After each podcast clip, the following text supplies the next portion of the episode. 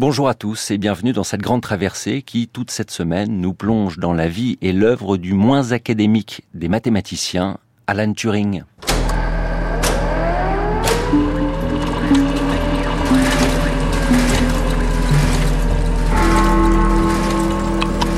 Qui êtes-vous?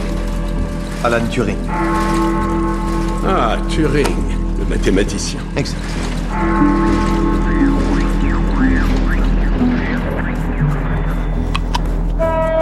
Alan Matheson Turing, 1912 to 1954. Father of computer science, mathematician, logician, wartime codebreaker, victim of prejudice. L'énigmatique Alan Turing ou comment programmer sa vie. Amaury Chardot, Romain Weber, Yvon Croisier. I feel strange.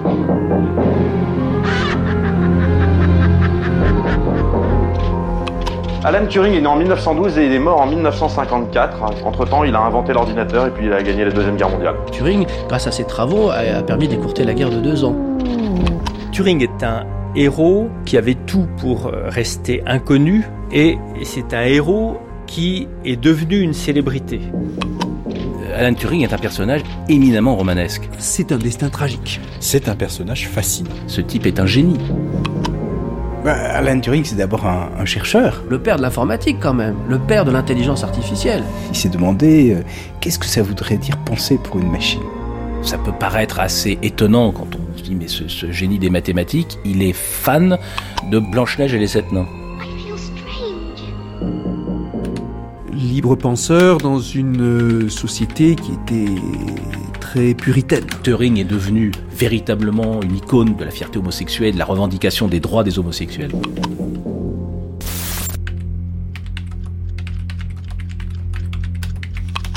Le décès de cet homme est un décès peu banal. La mort de Turing est une mort cryptée avec une pomme qui serait euh, l'instrument du, du, suicide, cette pomme ayant été euh, préalablement trempée dans du cyanure. La pomme croquée euh, d'Apple serait un, hommage à Alan Turing. Alan Turing est l'une des très rares personnes dont on peut dire, si ça se trouve, si lui avait pas été là, l'histoire du XXe siècle aurait été différente.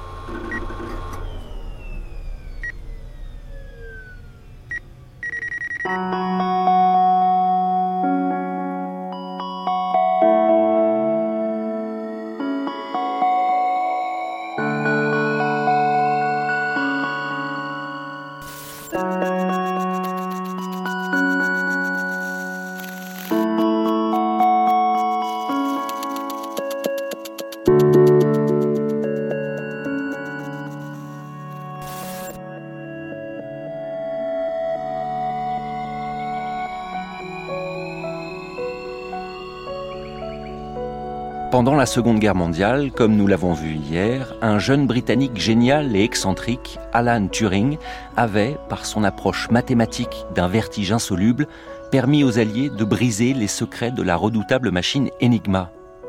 Mais au fait, comment le génie surgit-il? Enfant, Turing était fasciné par les chiffres, relevant méticuleusement les numéros de série des lampadaires ou enterrant ses jouets, histoire de s'assurer qu'il n'en naîtrait pas de nouveaux. La bizarrerie, toutefois, n'est pas le génie, même si la tentation est forte de relire dans ses années de formation sa curiosité insatiable, son hypersensibilité, son goût de la solitude et d'un dessin animé de Walt Disney, la marque d'un tempérament à part, de ceux qui, ne se souciant guère du regard des autres, avancent plus vite. Pour Turing, le seul dialogue qui compte, c'est celui des savoirs et des disciplines. Chez lui, de pur, les mathématiques deviendront rapidement appliquées, appliquées à ce qui n'est pas encore une discipline, mais dont il participera à poser les fondements, l'informatique. Deuxième épisode, des marguerites à l'ordinateur. Et si on pose comme hypothèse que la racine carrée de 2 est un nombre rationnel, alors on peut dire que la racine carrée de 2 est A sur B, où A et B sont des nombres entiers avec B non nul.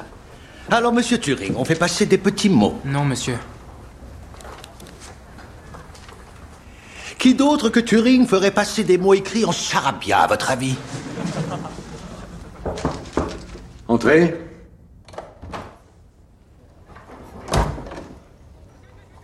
Vous vouliez me voir, monsieur? Turing, asseyez-vous. Christopher Morcom et vous êtes amis. Je ne dirai pas ça. Il vous a surpris en train de vous passer des mots. De la cryptographie pour passer le temps, monsieur. Le cours de maths est trop facile. Votre ami et vous faites des problèmes de maths pendant le cours de maths parce que le cours de maths est trop ennuyeux pour vous.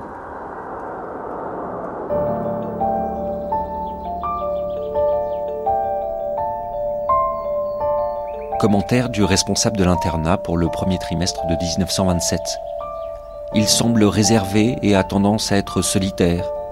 Ce n'est pas dû à une quelconque morosité, mais je crois à un caractère timide. Il a l'air joyeux, mais je ne suis pas sûr qu'il le soit vraiment. Ses manières invitent parfois à la persécution. Indéniablement, il ne s'agit pas d'un garçon normal.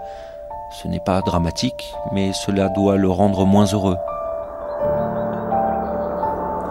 Il y a très tôt des choses à dire sur lui qui sont intéressantes et qui sortent de l'ordinaire. Cédric Villani, mathématicien. Que ce soit sa motivation hors du commun, que ce soit ses centres d'intérêt euh, très portés vers les sciences et la nature, ou que ce soit au niveau de son caractère, il y a très tôt quelque chose d'intéressant avec Alan Turing. On a quelqu'un qui euh, regarde les choses différemment, qui s'intéresse à d'autres problèmes. Euh, on sait que ses enseignants ne le comprenaient pas tellement, que, son professeur principal était inquiet de ce qu'il se spécialisait trop en mathématiques ou des choses comme ça. On pense aussi euh, ça a été très commenté par son euh, biographe euh, au fait que c'est à l'âge de 10 ans qu'il a lu un ouvrage qui va influencer très profondément ses, ses, aspirations, ses goûts, ses questionnements, un ouvrage qui s'appelle Les merveilles de la nature que tout enfant doit connaître et qui s'interroge déjà sur le sens de la vie, de l'intelligence, le mécanisme, les explications du monde. Faire beaucoup d'interprétations et c'est la, la seule chose qu'on sait c'est que Alan Turing devient Alan Turing très tôt.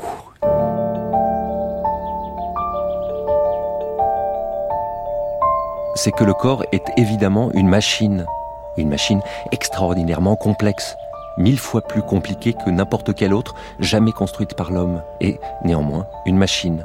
On l'a comparé à un moteur à vapeur, mais nos connaissances ont beaucoup évolué depuis. C'est en réalité au moteur à essence qu'il faut penser, comme pour l'automobile, le bateau ou l'avion.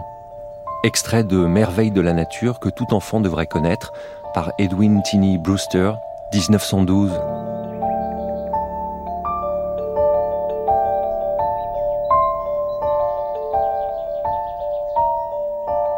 Dès le début, Andrew Hodges, Alan Turing est un enfant curieux. Oui, même s'il faut éviter de regarder sa vie de petit garçon sous l'angle. Quel prodige, on pouvait déjà prédire tout ce qu'il allait devenir. Mais c'est vrai qu'il y a quelque chose d'assez révélateur. À l'âge de 10 ans, il affirme, en lien avec les petites expériences de chimie qu'il mène, j'ai l'impression de toujours vouloir faire des choses à partir de ce qu'il y a de plus commun dans la nature et avec la moindre perte d'énergie possible. Cela s'avérera vrai de son parcours scientifique tout au long de sa vie. Mais surtout, c'est intéressant qu'il se soit analysé lui-même qu'il ait fait de lui un autoportrait. Cette capacité à réfléchir sur soi est assez remarquable chez un enfant de 10 ans et va bien au-delà des commentaires émis sur lui par un système scolaire assez médiocre. Université de Cambridge, archive Alan Turing. Alors là, j'ai les lettres euh, qu'Alan Turing a envoyées à ses parents, enfants, il devait avoir peut-être euh, une dizaine d'années, un peu plus, 10-11 ans. Et ce sont des lettres qu'il envoie depuis, euh, depuis son école. Et en fait, c'est assez étonnant, il décrit une invention. C'est un stylo plume qu'il a inventé parce qu'en fait, il, était connu pour euh, écrire très mal. Ses profs lui reprochaient ça. Et ce, ce stylo plume était fait pour qu'il fasse moins de bavure. Quoi. Donc, qu'est-ce qu'on voit? Il y a un petit dessin Chère maman, cher papa, devinez avec quoi je vous écris. C'est une de mes inventions. Et c'est un stylo à plumes, tel que je vous le décris par ce petit schéma en dessous. Et effectivement, on voit que cette lettre est peut-être un peu moins tachée que les autres. Alan Turing a 9 ans là, à ce moment-là. 1921. Hein. Un peu plus, 10, c'est 1923, je crois. Il doit avoir 10, 10, 11 ans. Toute sa vie, Alan Turing a beaucoup écrit. Il a entretenu une correspondance euh, très dense, notamment avec sa mère. Oui, dès qu'il est en fait tout petit, il commence à faire, euh, à faire des expériences chimiques euh, avec tout ce qui lui passe sous la main. Et dès qu'il peut faire quelque chose, il envoie le compte-rendu, le résumé à sa mère. Et alors là, ce qui est assez étonnant, c'est que donc, ce sont des lettres qui ont été annotées par la mère d'Alan Turing, Sarah Turing, après sa mort. Et dans cette lettre, il parle de son livre qui s'appelle les merveilles de la nature que tous les enfants devraient connaître. Et sa mère euh, note en dessous, c'est le livre qui a ouvert les yeux d'Alan à la science. was a children's book, an American children's book called Natural Wonders Every Child Should Know. C'était un livre américain pour enfants qui s'appelait Les merveilles de la nature que tout enfant devrait connaître. Il l'avait reçu en cadeau. À l'intérieur, on peut notamment y lire des choses sur le concept du corps comme machine, mais aussi le développement de la physiologie, auquel il s'intéressera beaucoup plus tard. Des choses qui semblent vraiment influencer sa pensée ultérieure. Résister à la tentation, dites-vous, Andrew Hodges, de mythifier cette enfance euh, d'Alan Turing. Et pourtant, vous l'écrivez, dès l'été 1923, Turing a 11 ans, il rencontre une femme, une gitane, une diseuse de bonne aventure, qui lui prédit un destin exceptionnel. um, it, c'est un peu délicat à commenter.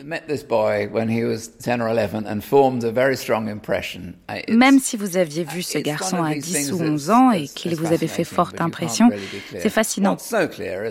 Mais ce n'est pas clair. Ce qui est clair, en revanche, c'est qu'à la fin de son adolescence, il était vraiment exceptionnel. Pas seulement parce qu'il était bon à certains égards, mais parce qu'il avait réellement une pensée à lui. Ainsi ne sommes-nous pas bâtis comme une maison de ciment ou de bois, mais comme une maison de briques. Nous sommes faits de petites briques vivantes. Quand nous grandissons, c'est parce que ces briques se divisent en demi-briques et finissent par reformer des briques complètes. Mais comment devinent-elles quand et où elles doivent grandir vite, quand et où elles doivent grandir lentement, et quand et où elles ne doivent pas grandir du tout? Voilà ce à quoi précisément personne n'a le moindre commencement de réponse. Extrait des merveilles de la nature que tout enfant devrait connaître, par Edwin Tinney Brewster, publié en 1912. C'est un, gamin, je dirais, euh, sans doute euh, curieux et étrange. Euh, sans doute assez assez isolé, mais absolument fasciné, en particulier par la croissance des plantes. Il y a un dessin fameux où on le voit euh, dans, sa grammar school en train de jouer au, hockey et puis euh, lui il est en train de regarder les, les, marguerites en train de pousser et la légende c'est Turing en train de jouer au hockey euh, en train de regarder les, les, les marguerites pousser. Donc voilà, c'est quelqu'un qui est visiblement possédé par un certain nombre de questions. Et en fait, ces questions, finalement, c'est la question de la génération. ça nous préoccupe tous, évidemment. Euh, la génération, comme d'où on vient, euh, comment ça se fait qu'on soit des êtres sexués, euh, bon, ce qui sera une très grande question de Turing tout au long de sa vie. Jean Lassègue, est-ce qu'on sait d'où est-ce qu'il tient cette curiosité? Il n'y avait pas de scientifique dans sa famille, quoique je crois qu'il y a un aïeul du côté de sa mère. Oui, il y a effectivement un scientifique déjà, euh, un mathématicien euh, du côté de sa mère. C'est difficile hein, de, de, savoir la raison pour laquelle il, a pu comme ça être fasciné par un certain nombre de questions. je crois que c'est une énigme que qu'on porte tous, hein, évidemment. Euh, ce que je remarque simplement, c'est que c'est un enfant qui a été euh, coupé de euh, son milieu familial. Et euh, ça a peut-être joué. Hein. Son père était fonctionnaire colonial en poste à Madras. et euh, sa mère a suivi son père euh, très vite après sa naissance à Londres en 1912, et donc il s'est trouvé dans des familles d'accueil. Et donc il a passé sa vie d'institution en institution jusqu'à l'âge de 38 ou 39 ans quand euh, en poste à Manchester il a acheté une maison. Mais c'est tout à fait étonnant de penser ça. Alors est-ce qu'il y a eu quelque chose là dans, dans sa généalogie qui a fait qu'il s'est posé ces questions-là? C'est possible. Les origines d'Alan Turing, Andrew Hodges, vous qui êtes son biographe principal, son environnement familial, ses parents, Qu'est-ce qu'on peut en dire? Well, you have to understand the British class system. It's his origins all about eh bien, ses origines sont l'expression du système des classes sociales britanniques lors des dernières années de l'Empire. Son père était fonctionnaire en Inde dans les dernières années de l'Indian Civil Service. Et toute son éducation a été dominée par les classes sociales britanniques de l'époque l'éducation, la séparation d'avec ses parents, tout son parcours jusqu'aux universités de l'élite, etc. Ça a dominé sa vie. Mais parce qu'il était singulier, il ne s'est pas très bien adapté à ce modèle. Alan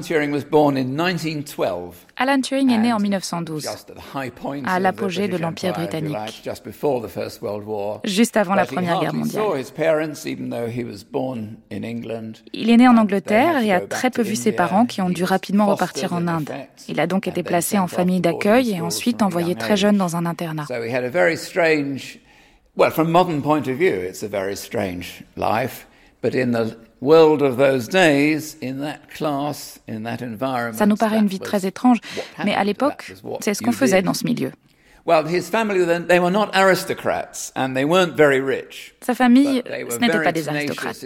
Ils n'étaient pas très riches mais était très soucieux de rester rattaché à la classe moyenne supérieure. Et surtout pas à la petite bourgeoisie. Ils étaient terrifiés d'être assimilés à la petite bourgeoisie. Ils devaient s'accrocher très fort à leur statut.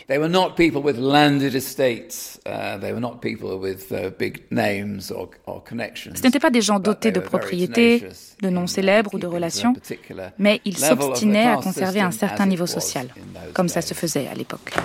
Là, il doit avoir 4 ans peut-être. On le voit debout, dans un uniforme de marin, tout blanc, avec des manches qui s'arrêtent un peu après les coudes, bleu, avec une espèce de petit foulard bleu aussi autour du cou. Peut-être assez loin de l'image de Turing d'après, qui lui, euh, adulte, était plutôt euh, habillé de façon complètement dépareillée, euh, plutôt négligé, c'est ce qu'on disait en tout cas ses collègues. Des vestes élimées, un air ébouriffé, euh, toujours un peu sorti de ses, de ses songes.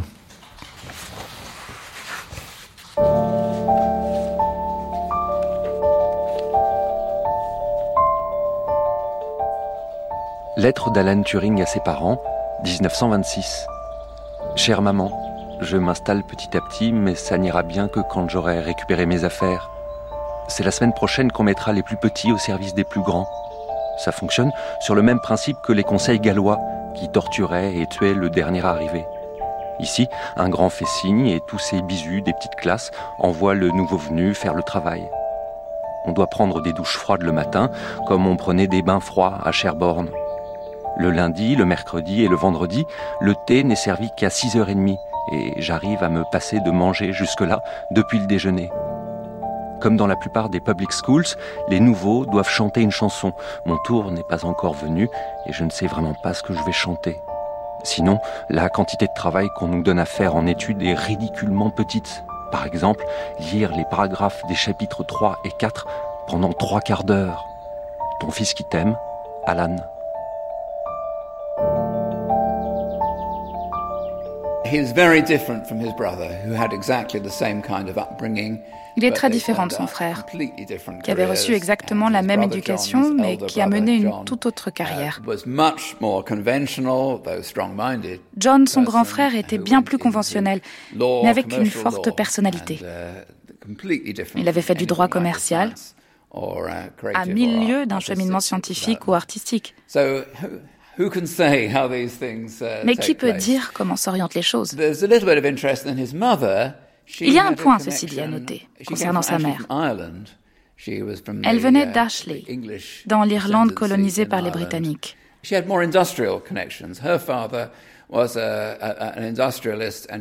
Son propre père était un industriel, mais elle avait un lointain cousin qui était un des scientifiques irlandais les plus connus du 19e siècle. En cela, à mon avis, elle partageait assez l'idée que la science allait rendre le monde meilleur, que la science était utile. À l'inverse d'autres membres de sa famille, elle a dû plutôt encourager la carrière scientifique de son fils. Au Fitzwilliam Museum de Cambridge, avec vous, Anastasia Christofilopoulou, vous, êtes commissaire de cette exposition consacrée aux, casseurs de code, code breakers. Mm-hmm. On est face à une copie Qu'est-ce que c'est? C'est un bulletin scolaire d'Alan Turing alors qu'il est au, collège à Sherborne. Uh, uh, c'est l'un de ses premiers bulletins scolaires quand il est à l'école de Sherborne dans le Dorset. Uh, Ce qui est intéressant, c'est qu'à cet âge, même si quelques-uns de ses professeurs décèlent un talent notable pour les mathématiques, il s'en sort moins bien dans les autres matières. Son français, par exemple, n'est pas très bon. Sa prose en anglais non plus. Et il est écrit qu'il devrait l'améliorer. Um, Et puis par ailleurs, même en maths, où il a d'importantes facilités, ses professeurs se plaignent de la façon dont il résout les problèmes. Parce qu'évidemment, c'est un génie. Il fait ça d'une façon désordonnée. Et je trouve ça fascinant pour quelqu'un qui allait devenir le père de l'informatique et de l'intelligence artificielle quelques années plus tard.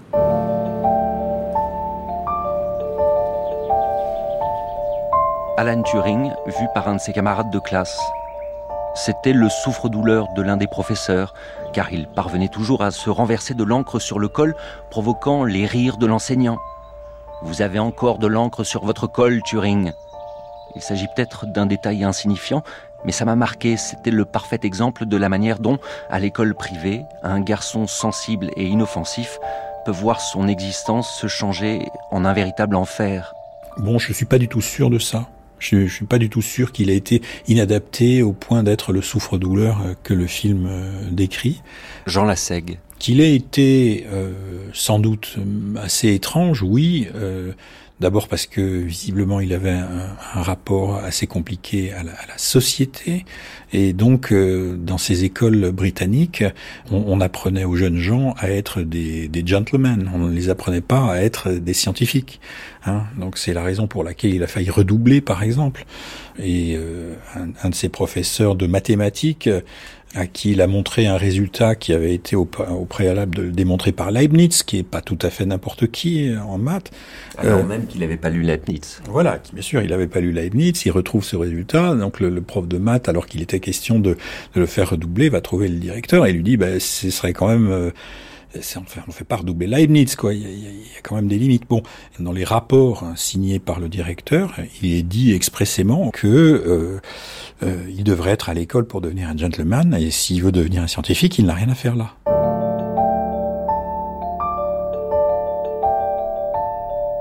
Appréciation du directeur du collège de Sherborne à propos d'Alan Turing, 1927. Il devrait bien s'en sortir lorsqu'il aura trouvé sa voie. En attendant, il aurait de bien meilleurs résultats s'il s'efforçait de faire de son mieux en tant qu'élève de ce collège. Il faudrait qu'il fasse preuve d'un peu plus d'esprit de corps. Je souhaite qu'il ne tombe pas de haut. Mais s'il doit rester dans une public school, il doit faire l'effort de s'éduquer. En revanche, s'il ne désire que devenir un spécialiste scientifique, il perd son temps ici.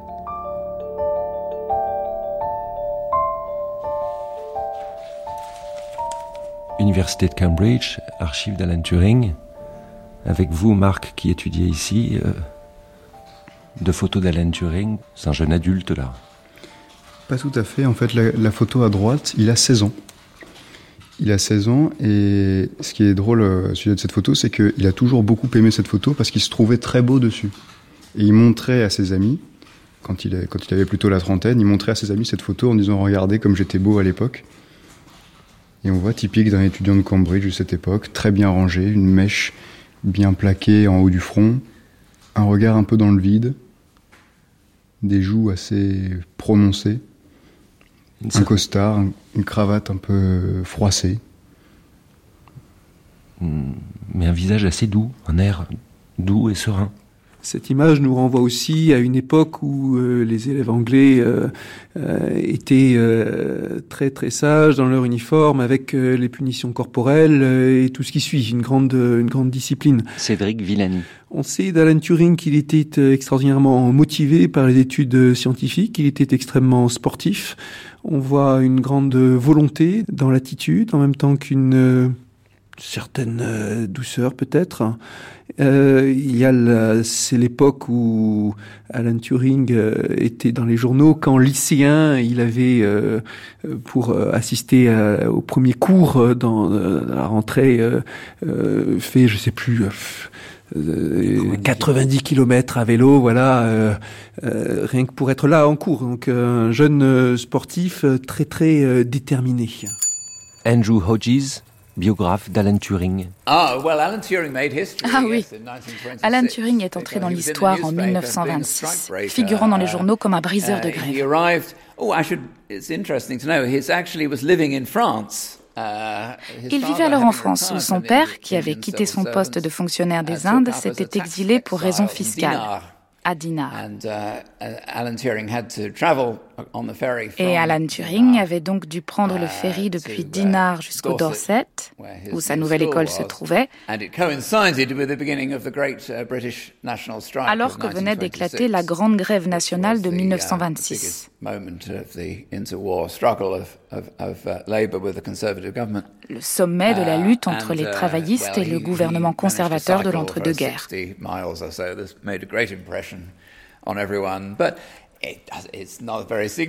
Turing avait donc parcouru 90 km à vélo, ce qui avait fait forte impression. Ce n'est pas très important, mais cela montre la manière dont il voulait faire les choses.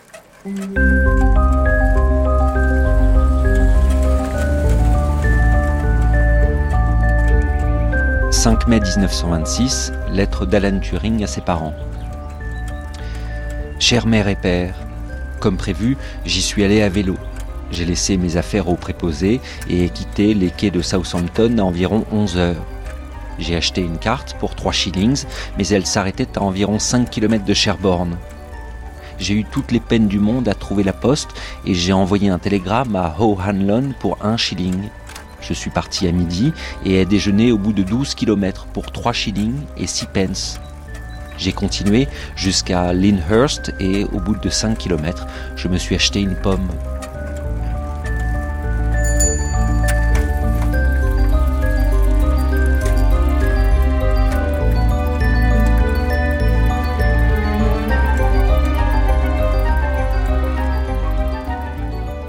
Puis aussi, il se découvre homosexuel. Donc ça, c'est Jean Lassègue. C'est sûrement euh, un choc euh, pour euh, pour ce jeune homme puisqu'il tombe amoureux d'un de ses camarades parce que lui aussi est un scientifique. Bon, voilà. ce jeune garçon s'appelle Christopher Morcom. Oui. Ils sont, ils sont effectivement ensemble dans, dans, cette, dans cette institution. Ils vont préparer ensemble le, le concours d'entrée à Cambridge. Euh, et euh, il se trouve que Christopher va être reçu et Turing calé euh, ou recalé comme on dit. Euh, bon, donc ça c'est une chose, mais pendant plusieurs années auparavant, euh, ils ont travaillé ensemble, fait de l'astronomie puisqu'il y a un petit observatoire dans cette école, fait beaucoup de chimie. Donc ils ont cherché les équations pour expliquer un certain nombre de, processus chimiques. Donc voilà, c'est déjà des jeunes gens qui sont très euh, sciences de la nature. Hein. Turing, c'est pas simplement un mathématicien, c'est aussi euh, un physicien. Hein. en tout cas, euh, comprendre la nature est quelque chose pour lui de tout à fait capital. Et donc, ça oriente aussi ses lectures. La physique a complètement changé avec Einstein, et évidemment, il se tient au courant hein, de ce genre de choses.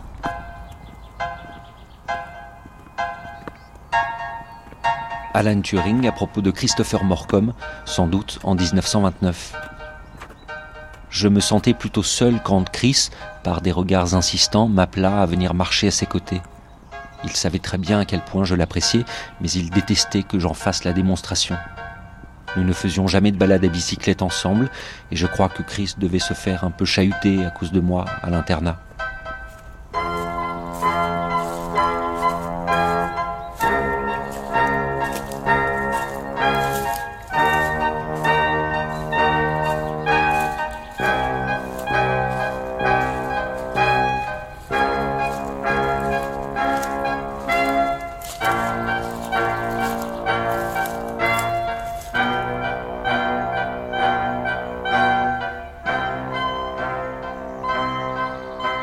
Andrew Hodges.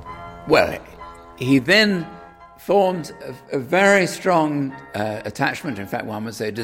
un désir très puissant l'a alors fait s'attacher à un autre garçon, un peu plus âgé que uh, lui, Christopher Morcom, qui était aussi extrêmement intelligent et destiné à une grande réussite.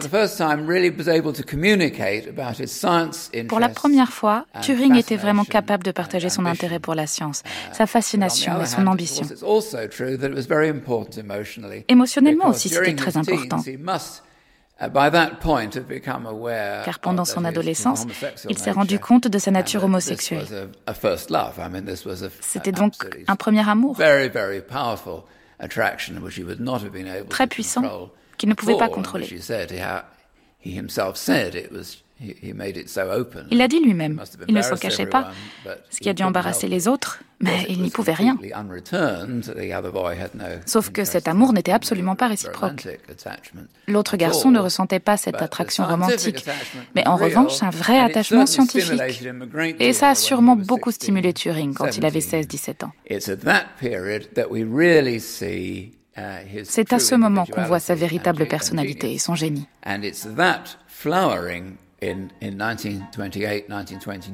C'est avec cet uh, épanouissement en 1928-1929 qu'on voit l'avènement du véritable Alan Turing. Lettre de Christopher Morcom à Alan Turing, 20 décembre 1929. Cher Turing, merci beaucoup pour ta lettre. J'étais aussi navré que tu n'obtiennes pas cette bourse que j'étais ravi de l'avoir décrochée. J'ai profité de deux nuits parfaitement dégagées. C'est la première fois que je vois aussi bien Jupiter, la nuit dernière, j'ai vu un satellite sortir d'éclipse. J'ai également aperçu la nébuleuse d'Andromède, très distinctement, mais pas très longtemps. J'ai aussi vu le spectre de Sirius, Pollux et Betelgeuse, ainsi que la brillante nébuleuse d'Orion. Je suis actuellement en train de concevoir un spectrographe. Je te réécrirai plus tard. Joyeux Noël, amicalement, Christopher Morcom.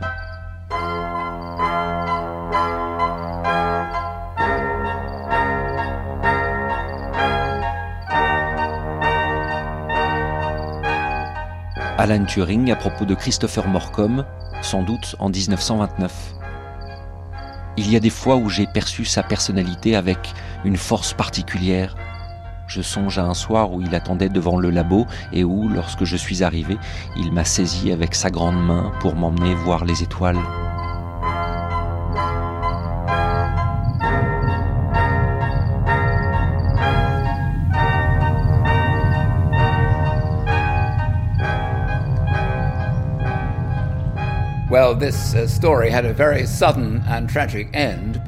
Cette histoire a connu une fin très soudaine et tragique quand cet autre garçon, Christopher Morcom, est mort brutalement en uh, février 1930. Alan Turing ne s'y attendait pas du tout.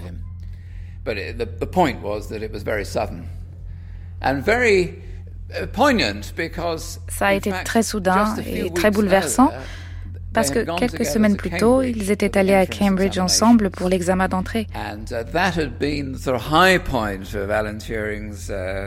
Et ça avait été pour Turing un grand moment d'intimité. La seule fois qu'ils passaient vraiment un moment ensemble. C'était absolument merveilleux pour lui. Et soudain, tout était détruit.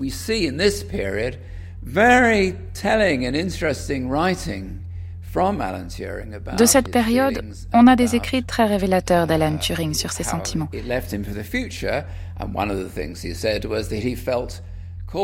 Et notamment le fait qu'il ressentait qu'il devrait réaliser à l'avenir quelque chose que Christopher Morcom ne pouvait plus accomplir.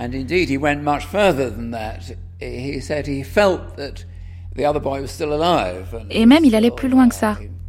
Il disait sentir que le garçon était encore vivant et qu'il l'encourageait.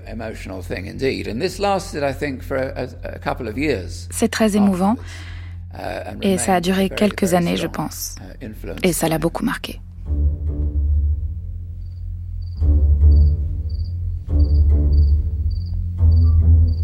Lettre d'Alan Turing envoyée à Mrs. Morcom après la mort de Christopher, 15 février 1930.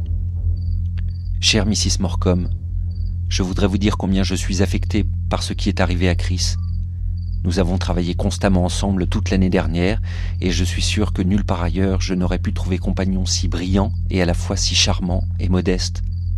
Tout l'intérêt que je portais à mon travail et à des matières comme l'astronomie à laquelle il m'avait initié se devait pour moi d'être partagé avec lui, et je pense qu'il éprouvait un peu la même chose envers moi. Cet intérêt a donc considérablement diminué, mais je sais aussi que je dois mettre autant d'énergie à mon travail que s'il était en vie, parce que c'est ce qu'il aurait voulu que je fasse. Je suis certain que vous n'auriez pu souffrir perte plus grande. Votre très affectionné, Alan Turing. PS. Je vous serais extrêmement reconnaissant si vous pouviez m'envoyer un petit cliché de Chris pour me rappeler son exemple et les efforts qu'il faisait pour me rendre plus soigneux et moins étourdi. Son visage me manquera énormément, et aussi sa façon de me sourire, légèrement de côté. J'ai heureusement conservé toutes ces lettres.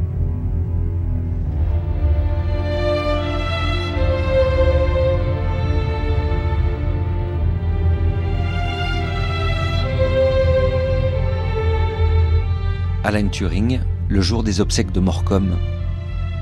J'étais si heureux de voir les étoiles briller en ce samedi matin pour rendre un dernier hommage à Chris. Monsieur O'Hanlon, le responsable de l'internat, m'avait indiqué l'heure de la cérémonie afin que je puisse l'accompagner par la pensée.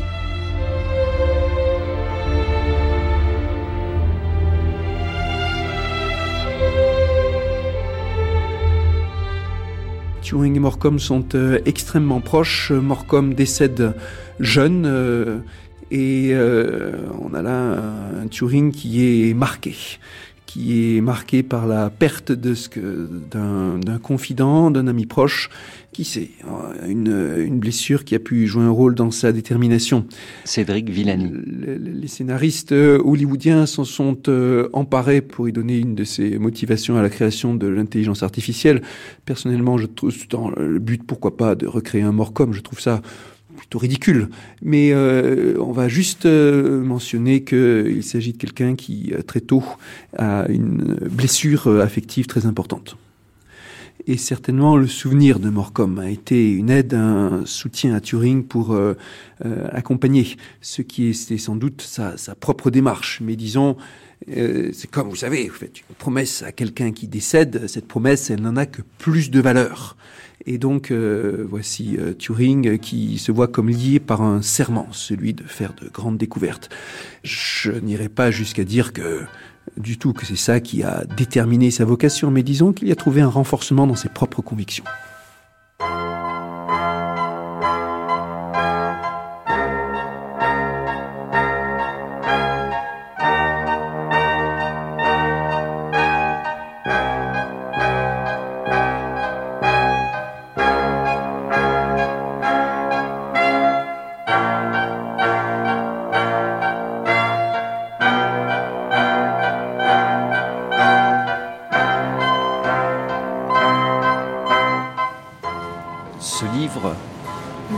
Sous les yeux, Anastasia Christofilopoulou, il a une histoire très particulière. C'est un livre de science. Oui, uh, it was a prize book that was uh, awarded to Turing while he was a student C'est un livre que Turing avait um, remporté lors d'un concours uh, au collège de Sherborne. Um, concours créé après la mort de son meilleur ami Christopher Morcom. Christopher Morcom, yes. And Christopher Morcom was the one who introduced Christopher Morcom était celui qui lui avait fait découvrir les énigmes et les codes. Et curieusement, le dernier chapitre de ce livre, intitulé Les récréations mathématiques, qu'on a souvent réédité en Angleterre depuis le début du siècle dernier et qui reste uh, aujourd'hui un manuel d'enseignement uh, mathématique. Ce chapitre traite de cryptographie. C'est assez révélateur qu'il l'ait reçu en honneur de son ami disparu. um, et que ce soit ce livre qui l'ait vraiment amené à se plonger dans la résolution d'énigmes et de codes les mathématiques comme récréation ou récréation mathématique. C'était un peu un livre de vacances destiné aux jeunes garçons étudiant les mathématiques. Sherborne, Dorset, 16 février 1930, chère maman. Comme tu me l'as suggéré, j'ai écrit à Madame Morcom et ça m'a apporté un peu de réconfort. J'ai constamment l'impression que je vais croiser Morcom quelque part et que nous allons de nouveau travailler ensemble. Maintenant que je dois me débrouiller seul, il ne faut pas que je le laisse tomber, mais que j'y mette autant d'énergie, à défaut d'autant d'intérêt, que s'il était encore là. Si j'y parviens, je serai encore plus digne de sa compagnie qu'actuellement. J'ai l'impression qu'il ne m'est jamais venu à l'idée de me faire des amis, à l'exception de Morcom. À côté de lui, ils me semblaient tous incroyablement fades. Ton fils qui t'aime, Alan.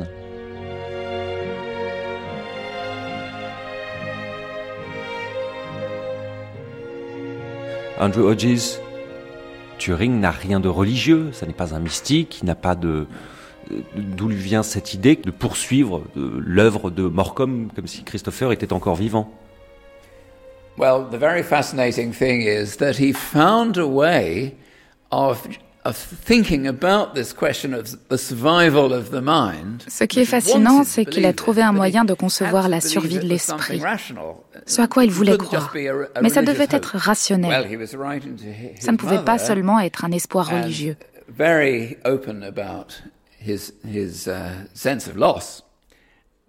Il écrivait à sa mère très ouvertement sur la perte qu'il avait subie.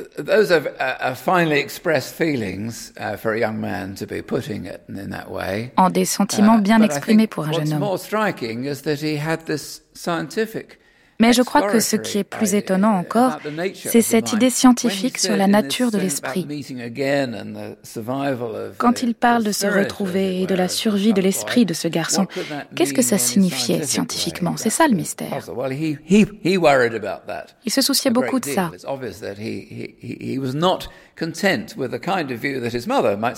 Il n'était évidemment pas d'accord avec le point de vue de sa mère, que nous allions tous nous retrouver au paradis. Non.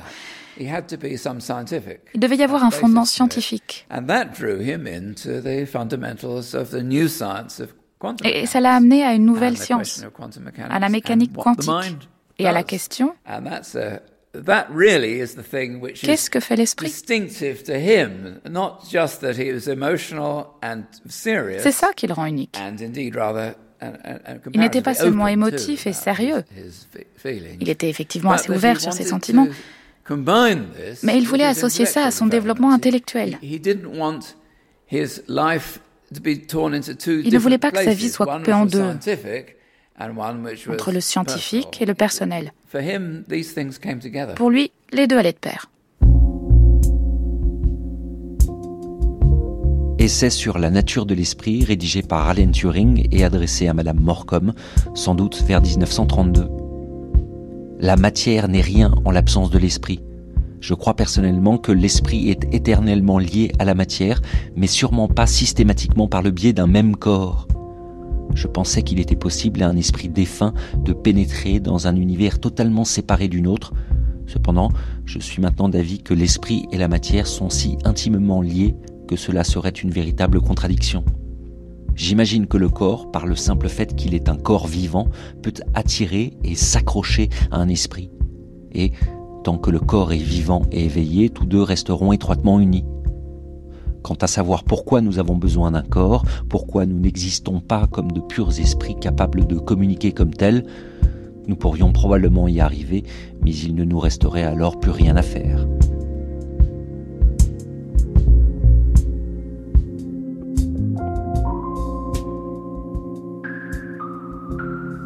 Turing, euh, Jean Lassègue, est le scientifique que Christopher Morcom aurait dû être.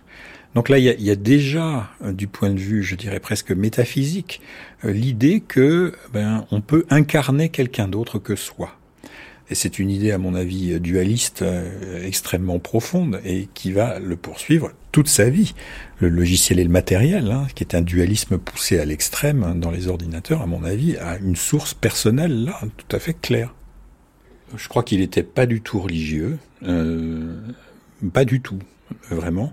Mais en même temps, euh, je ne le représenterai pas comme Hodges le fait, comme étant une espèce d'athée militant.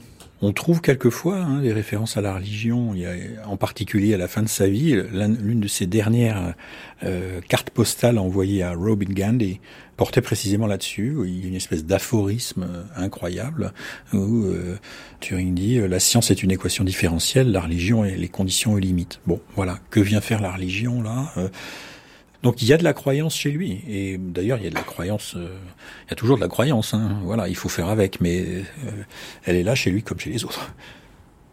De fait, on ne sait pas ce qu'il éprouve quand, arrivant à Cambridge, euh, il assiste aux offices hebdomadaires au son du, très célèbre chœur du King's College.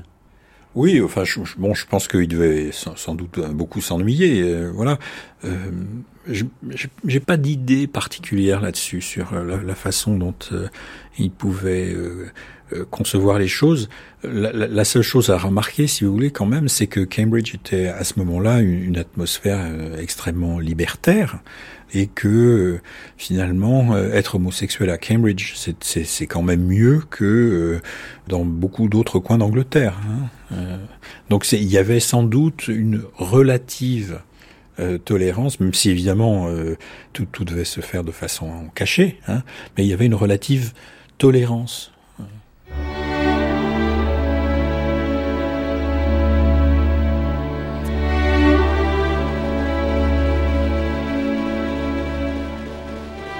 Arrêtons-nous dans une très vieille ville où les siècles passés semblent toujours présents. Une vieille cité pleine de jeunesse, symbole éclatant de l'éternelle Angleterre. Cambridge, symphonie de pierre et de verdure. Au lieu où, génération après génération, les Anglais apprennent qu'ils sont solidaires du passé et que l'avenir est en eux. La France a la montagne Sainte-Geneviève et l'Angleterre à Cambridge, où l'on apprend le secret de la grandeur d'un peuple, la continuité. Au bord de la joyeuse rivière Cambe, Parmi les prairies séculaires, Erasme de Rotterdam va rêver de tolérance, de mesure et de charité et écrire l'éloge de la folie. Écoutez les vieilles pierres de Cambridge. Elles vous diront dans le silence du crépuscule les noms de Milton, Ben Jonson, Dryden, Newton, Robert Bacon, Darwin, Byron, Macaulay, Thackeray, Tennyson, Palmerston, Gray et Spencer.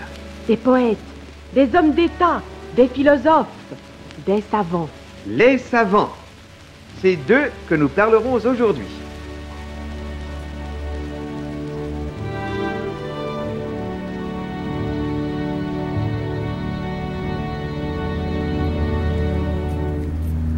On est où là? On est au centre de la cour principale du, King's College? Oui, c'est ça. C'est un mélange de différents types d'architecture. En fait, c'était fondé au XVe siècle, 1441, par le roi Henri VI, euh, qui avait vu la Sainte-Chapelle à Paris.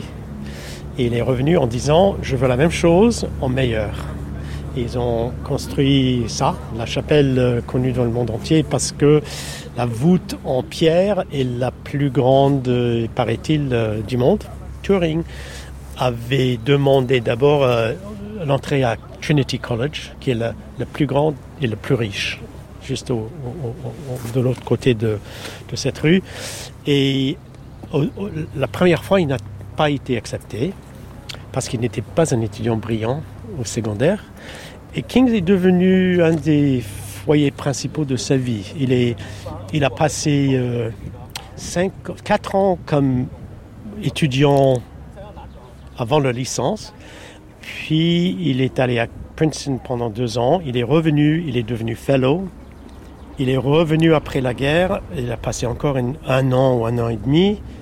C'est resté euh, un, de ses endroits préférés. Et donc, si on revient dans ces années 1930, euh, Guy on peut se dire que euh, Turing a nécessairement fréquenté ces murs, ces pierres, ces salles de classe, ces, bâtiments qui nous environnent. Euh, ici, ça correspondait à quoi, du coup, dans ces années-là? Non, ça ressemble presque exactement à ce que c'était dans les années 30. Non, c'est exactement ce qu'il a vu. Euh, c'est plus propre maintenant.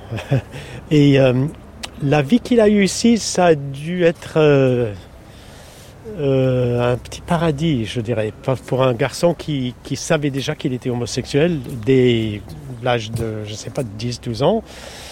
Et euh, il est venu ici. Et King's était euh, connu en fait comme le collège le plus ouvert, le plus euh, acceptant, parce que dans les années 20, Kings était connu pour un groupe qui existe toujours, en fait, les apôtres, des apostles, mais c'était surtout les, les, étudiants en lettres, pas en, en, sciences, et c'est pour cela, en fait, qu'il n'était jamais membre hein, de ce groupe. Mais ce groupe était composé de, noms importants comme John Maynard Keynes, l'économiste, et Bertrand Russell, le philosophe, et Jim Moore, et Rupert Brooke, le poète, des gens toujours connus, surtout à Cambridge. Mais c'était quoi l'ambition de ces, de ces cercles-là C'était la libre pensée, disons. Et y compris la homosexualité, parce que la moitié des, des apôtres étaient homosexuels. Alors, cette ambiance de, de, liberté a dû surprendre et plaire énormément à Turing quand il est entré à 18 ans, juste après la mort de son grand ami de l'école secondaire. Well, in Cambridge at that time, he was a bit unusual because he liked doing rowing and running. À Cambridge, à cette époque, il était assez insolite parce qu'il aimait beaucoup faire de l'aviron et courir. Ce n'était pas juste un fan de maths, un geek, uh, pas du tout. Il aimait d'autres choses. Mais il n'était pas un esthète ni un intellectuel standard qui ne parlait que de politique et de littérature. Il n'était pas de cela non plus. Il en connaissait, mais il n'appartenait à aucun groupe particulier.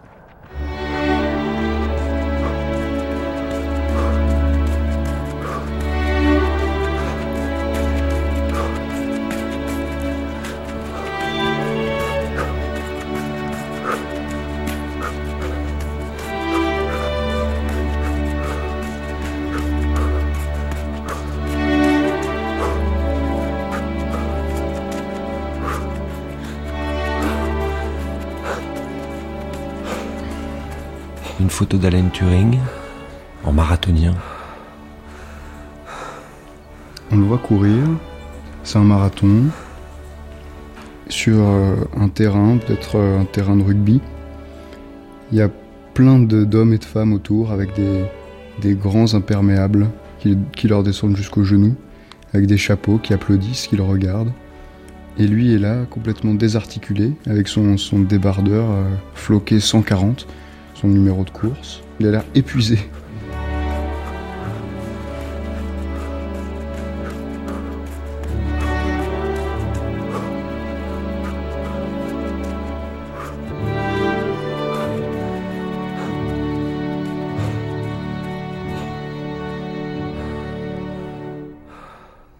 Ici à Cambridge, nous sommes extrêmement fiers de nos athlètes et de leurs prouesses.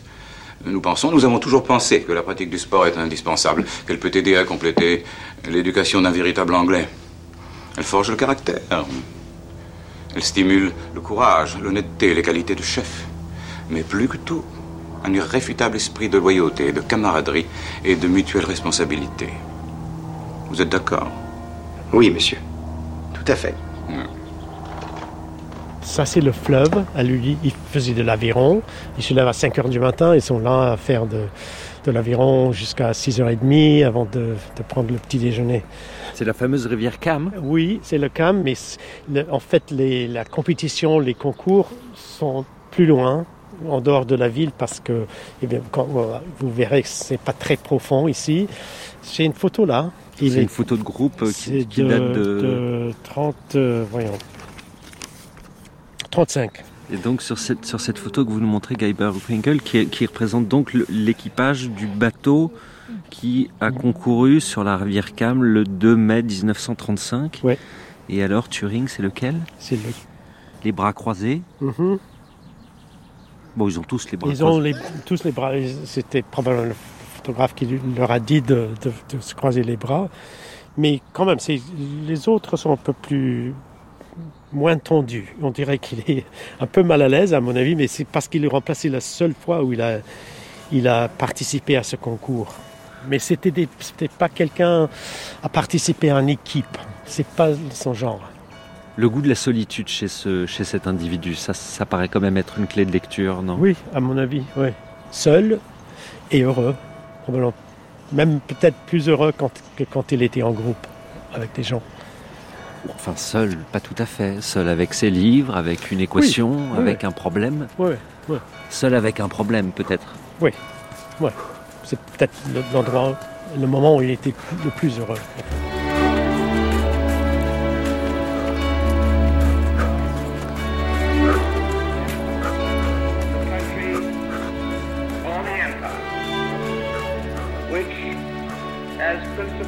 Maman, je suis horrifié par la façon dont on se mêle de la vie intime du roi.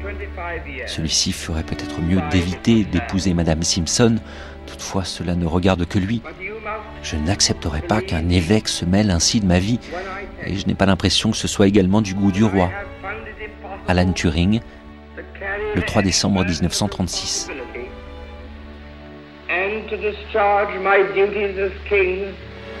as I would wish to do, without the help and support of the woman I love. And I want you to know that the decision I have made has been mine and mine alone.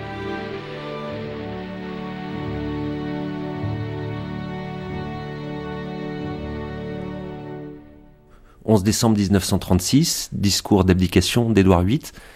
Qu'est-ce qui se passe à ce moment-là, Laurent Lumière? Eh bien, Édouard VIII annonce euh, à la radio qu'il euh, a fait le choix de vie un peu différente euh, que celle qui lui était destinée et d'épouser une américaine effectivement, divorcée, évidemment pas noble non plus. Et donc ceci l'amène à abdiquer.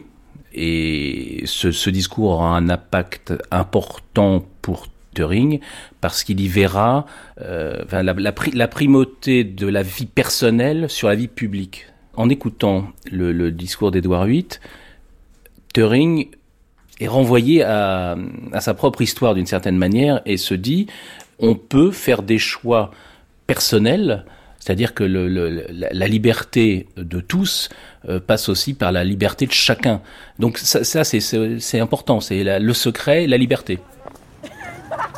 Le collège est organisé par escalier et je sais qu'il avait une salle ou une chambre, un room qui donnait sur le fleuve. Là, vous avez un plan de l'époque, c'est ça Oui, ça? c'est un plan d'époque. Euh, c'est au dernier étage et c'est la partie qui donne sur le fleuve. Alors on peut y monter. Alors,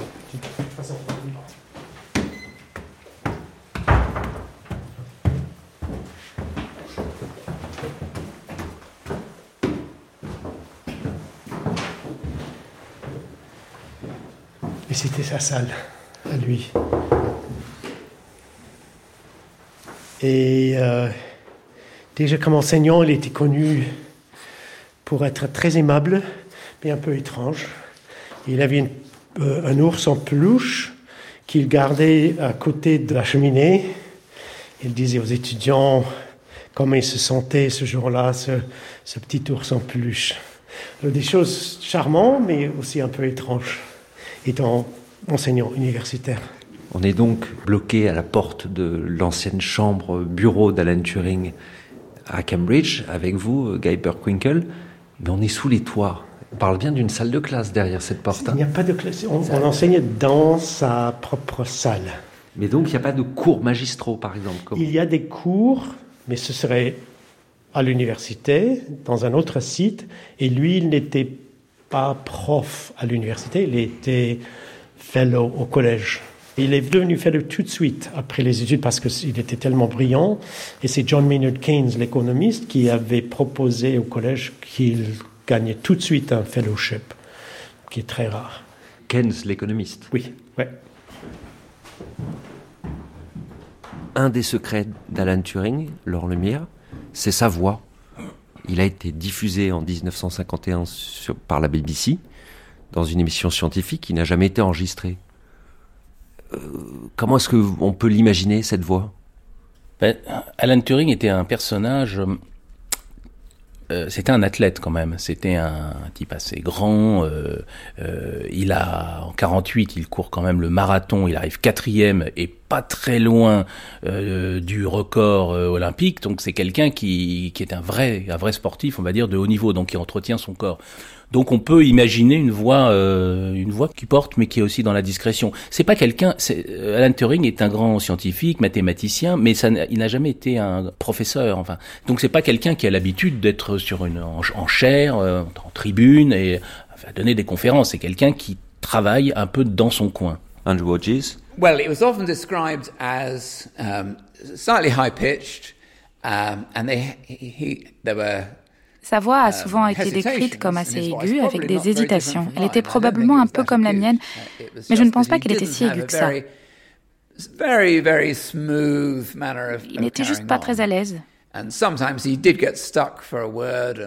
Et parfois, il restait effectivement bloqué sur un mot. Si on l'écoutait maintenant, on verrait surtout qu'il avait une voix de classe supérieure. Très vieux jeu pour nous.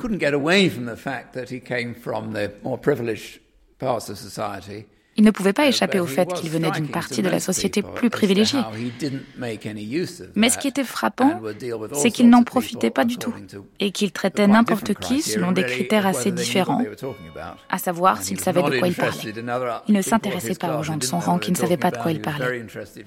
Il s'intéressait aux gens d'où qu'ils viennent, s'ils avaient des choses intéressantes à dire, ou s'ils faisaient les choses convenablement. On va dans la chapelle parce que ça va fermer, à mon avis.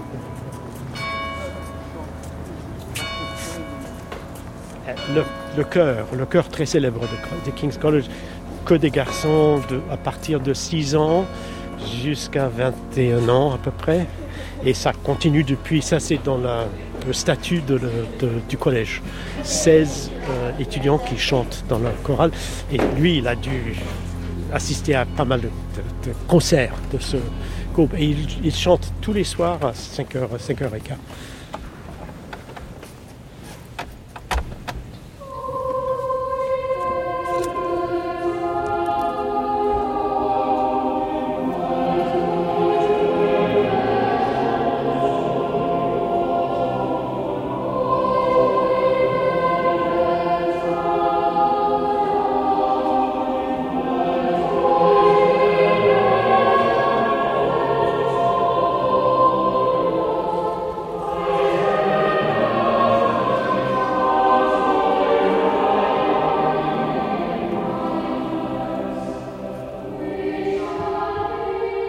Université de Cambridge, archives d'Alan Turing, un dossier gris, AM Turing, Uncomputable Numbers. C'est son article le plus euh, important. Et c'est l'article qui lance l'idée de l'informatique. On peut traduire par Sur les nombres calculables. Pourquoi est-ce que vous vous intéressez à Alan Turing, vous, Marc? Je suis étudiant en mathématiques et en informatique ici, à Cambridge. Donc s'intéresser à Alan Turing euh, en informatique, c'est comme s'intéresser à Bach euh, quand on fait de la musique. C'est un homme qui a absolument tout inventé, il avait 30 ans d'avance, c'est pour ça que d'ailleurs personne ne le croyait et tout le monde le prenait pour un rigolo. Sans lui, l'ordinateur, euh, il n'existerait peut-être pas, ou alors d'une façon, avec une forme complètement différente. Alan Turing, c'est, c'est le pionnier par excellence.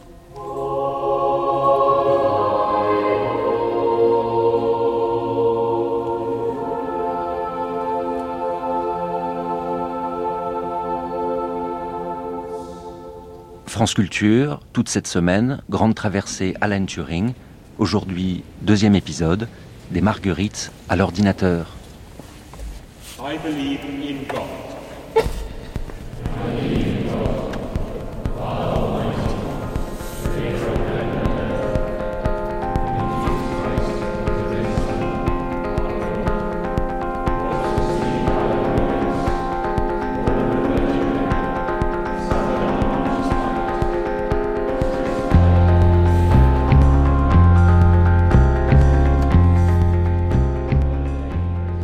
Cédric Villani dans ces années 1930 à euh, une époque importante pour les mathématiques, euh, avec une question sous-jacente qui est est-ce que les, mathématiques peuvent tout résoudre? Euh, Expliquez-nous un peu à nous, pauvres communs des mortels et non mathématiciens, pour nous aider à comprendre qu'est-ce que c'est que cette époque charnière pour les maths. La mathématique vient de sortir d'une grande crise de fondation dans laquelle on s'est interrogé sur sa solidité même, sur ses axiomes, sur son sens. pendant plusieurs décennies, on a discuté sur ce que ça voulait dire qu'une preuve, sur ce qu'on pouvait connaître et ce qu'on ne pouvait pas connaître. Ça, c'est au niveau fondamental, si l'on veut. Dans les années 30, Kurt Gödel a stupéfait le monde mathématique en montrant que dans tout système mathématique, il y a des vérités qui sont indémontrables. Et ça a été un choc psychologique profond pour tout le sujet qu'il a fallu euh, encaisser. D'autre part, nous sommes euh, au milieu du XXe siècle dans le courant d'une très grande expansion de la mathématique avec l'expansion des sujets tels que mathématiques appliquées et l'interaction très forte entre mathématiques et physique. De cette euh, interaction renouvelée, euh, à la fois de cette interrogation théorique sur la logique et d'autre part de cette interrogation sur la mathématique appliquée, va naître une nouvelle discipline, l'informatique, euh, qui aura pour but, si l'on veut, de calculer la solution de n'importe quelle formule mathématique. Par exemple, réaliser un rêve vu de plusieurs siècles, savoir résoudre les équations différentielles générales. Une équation différentielle, c'est ce qui permet de prédire l'évolution d'un phénomène naturel. Euh, si on sait ce qui, euh, comment, quelle est la tendance de l'évolution de ce système en fonction de son état, on peut espérer pouvoir prédire son évolution. Mais en pratique, comment faire pour calculer la solution? Il y a très peu de cas dans lesquels on peut effectivement calculer la solution. Et c'est à cette euh, époque charnière que va arriver Alan Turing. Alan Turing était dans l'air de son temps. Il commence par travailler sur euh, les questions de décidabilité et d'indécidabilité. On peut dire que c'est de la pure logique. Et il se pose un problème. Kurt Gödel nous a montré que certaines vérités sont inaccessibles. Est-ce qu'on peut savoir, a priori, quels sont les énoncés inaccessibles et ceux qui sont accessibles? Et ce que Turing montre, c'est qu'il n'y a aucun moyen de le savoir. Si on veut, il renforce cette euh, incertitude, cette euh, humilité par rapport au, savoir mathématique. Le premier euh, fait d'armes mathématiques de Turing, Jean Lassègue, c'est un article qu'il publie en 1936.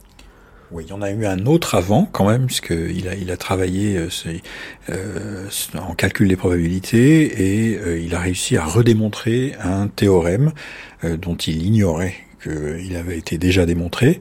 Euh, donc c'est comme le, le, coup de Leibniz quand il était beaucoup plus jeune.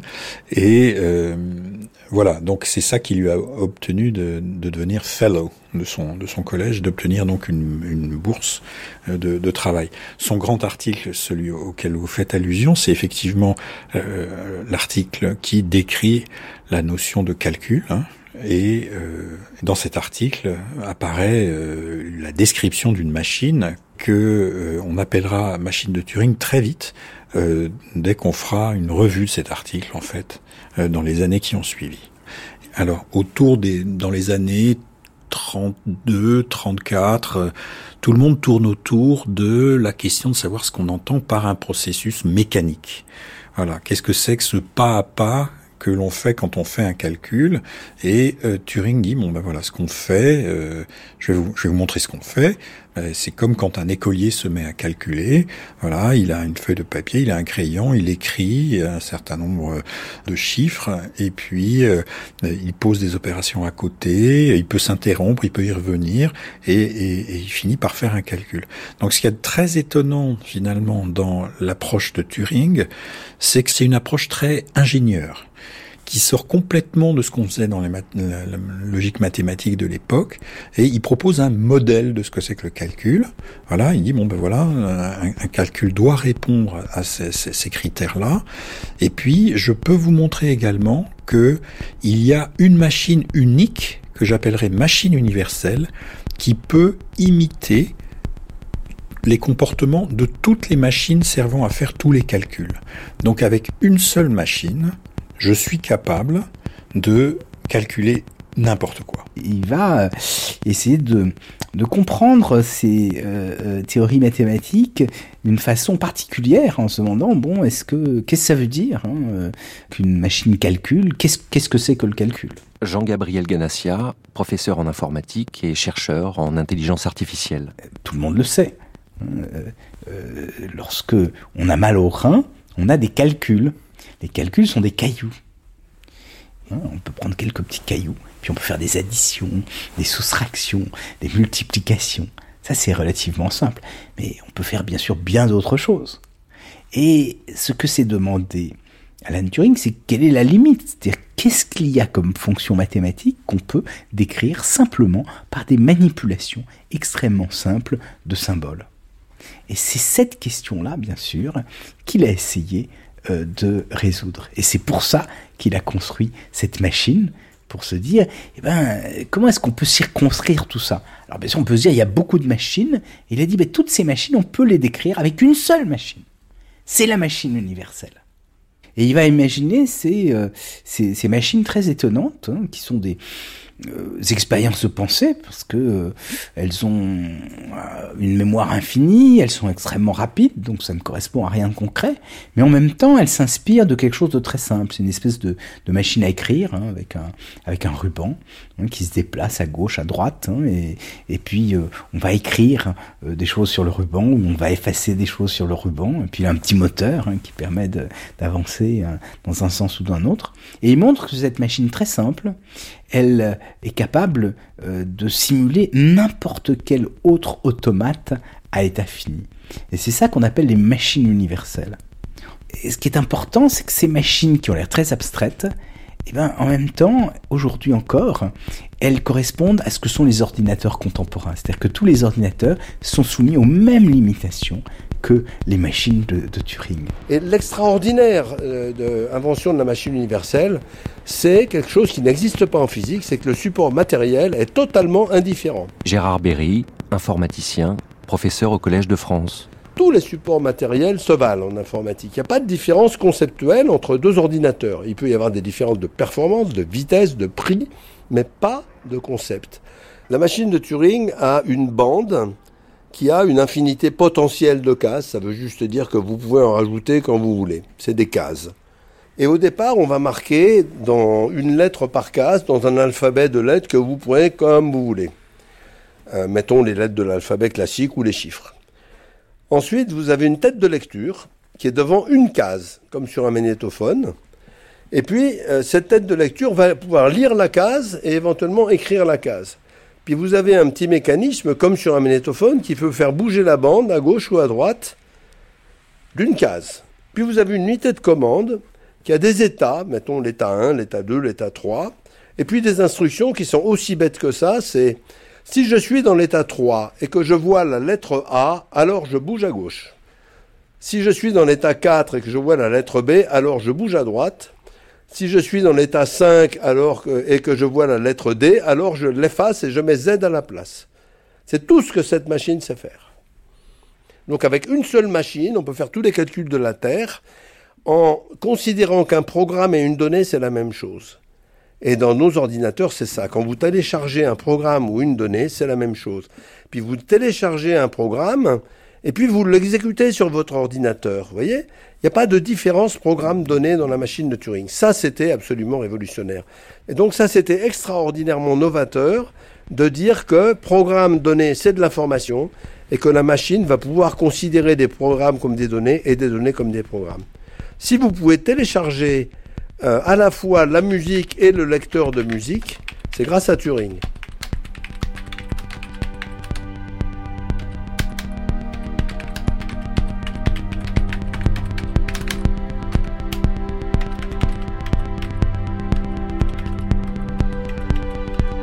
Machine universelle de Turing, Jean Lassègue, c'est une machine qu'il appelait de papier, c'est-à-dire que c'est une machine mathématique. Donc on voit bien que ça n'est pas une machine réelle. Mais il se trouve que euh, après la guerre, il se dira, grâce à la technologie électronique qu'il a découvert pendant un voyage secret aux États-Unis, quand il, a sans doute été consultant sur le projet de Los Alamos et de la bombe atomique, il verra Shannon, autre grand mathématicien et ingénieur au laboratoire Bell, et euh, il se rendra compte que euh, l'électronique pourrait permettre de faire des répliques finies de cette machine infinie qu'il a conçue dans les années 30. Quand on lit euh, ce célèbre article de 1936 que vous évoquez, oui, on voit que Turing est en avance sur son temps et qu'il a compris déjà l'essence de ce qui sera la discipline informatique. Et Turing fait donc partie comme euh, son homologue américain Claude Shannon, euh, comme euh, l'autre grand américain du domaine John von Neumann ou comme Norbert Wiener, fait partie de cette génération de mathématiciens qui se sont retrouvés confrontés à la technologie et qui, à l'interface, ont vu leur rapport transformé avec la discipline.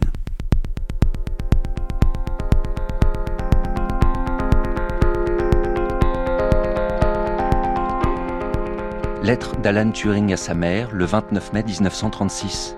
Chère maman, je viens d'envoyer mon article. J'imagine qu'il paraîtra en octobre ou en novembre. Pendant ce temps, un article rédigé par Alonzo Church est paru aux États-Unis. Il aboutit au même résultat que moi en passant par un autre chemin. Alonzo Church vivant à Princeton, j'ai pris la décision de m'y rendre.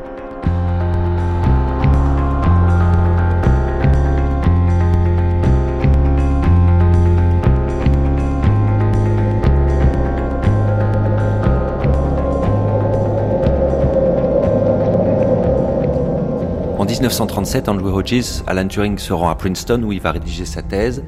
il y rencontre quelqu'un qui le marque beaucoup, c'est von Neumann. Well, now Alan Turing, by publishing and producing this paper in 1936, is suddenly at the forefront. Grâce à la publication de son article de 1936, Alan Turing se retrouve soudain en première ligne des recherches dans cette branche des mathématiques, dont les travaux les plus importants sont alors menés à Princeton, aux États-Unis. Là-bas, parmi les personnes importantes, il y a le mathématicien hongro-américain Johann von Neumann, qui est celui à qui on attribue généralement l'idée de l'ordinateur un peu plus tard, en 1945. La relation entre Turing et von Neumann est évidemment intéressante. Ceci dit, l'histoire semble montrer que d'ordinateurs, ils n'ont jamais parlé à Princeton. Tout ce qu'on peut, c'est tenter d'imaginer les liens entre leurs travaux respectifs. Ceux de Turing en 1936 touchant au principe de l'ordinateur et la transformation de ces principes en 1945 pour donner naissance aux ordinateurs électroniques. C'est une question fascinante de l'histoire des sciences. Et personne ne peut vraiment y répondre de manière précise. Pendant qu'il est à Princeton, ces années 36-38, euh, il pressent, au vu des tensions euh, politiques en Europe, euh, qu'un conflit est probable. Et là, dans sa chambre, il commence à, bidouiller une machine capable de crypter des communications. Well, now we move on to a very uh, another very interesting confluence of ideas. It's, it's not just one idea, but many il s'attaque alors à la confrontation très intéressante de plusieurs idées. C'est ce qui rend Turing aussi insolite. Son travail dans les nombres calculables restait pour la plupart des gens complètement abstrait, obscur et très difficile. Mais lui a tout de suite saisi la connexion avec le calcul pratique.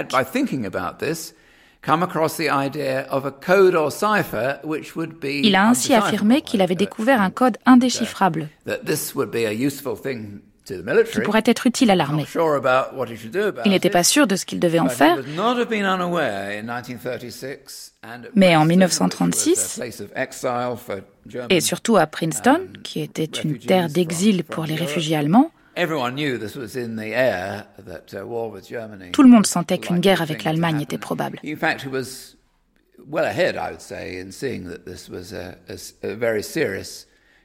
Très tôt, ça l'a préoccupé. Et donc, à ce moment, en 1938, il construit une machine électrique, non pas électronique, qui produirait une sorte de chiffrement.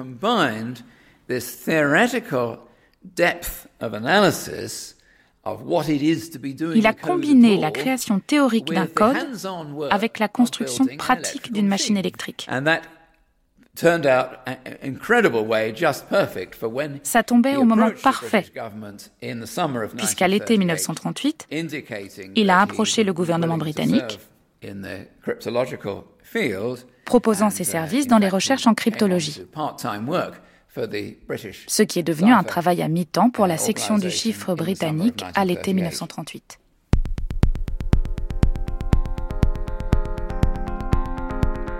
Lettre d'Alan Turing à sa mère, envoyée de Princeton le 14 octobre 1936. Chère maman, tu m'as souvent demandé quelles étaient les applications possibles des diverses branches mathématiques.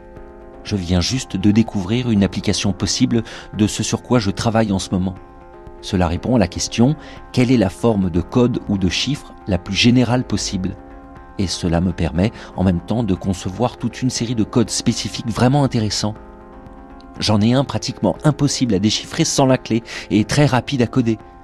Je voudrais bien pouvoir les faire parvenir au gouvernement de Sa Majesté contre une forme substantielle, mais je doute que ce soit très moral.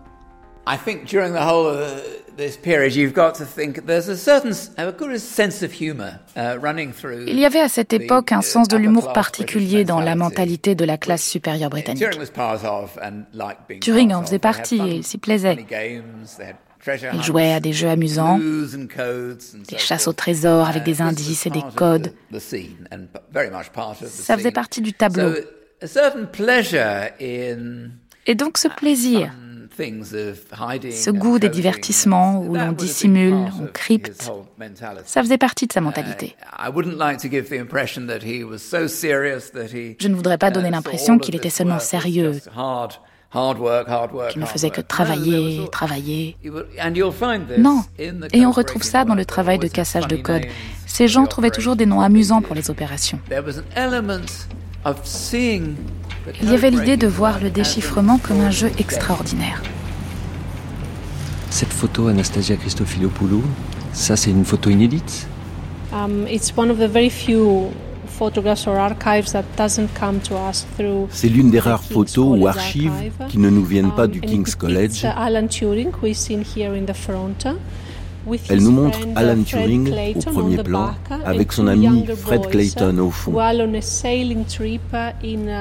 et deux garçons plus jeunes lors d'une sortie en voilier en Angleterre. en août 1939. Ça semble être une journée parfaite, un tour en bateau le week-end.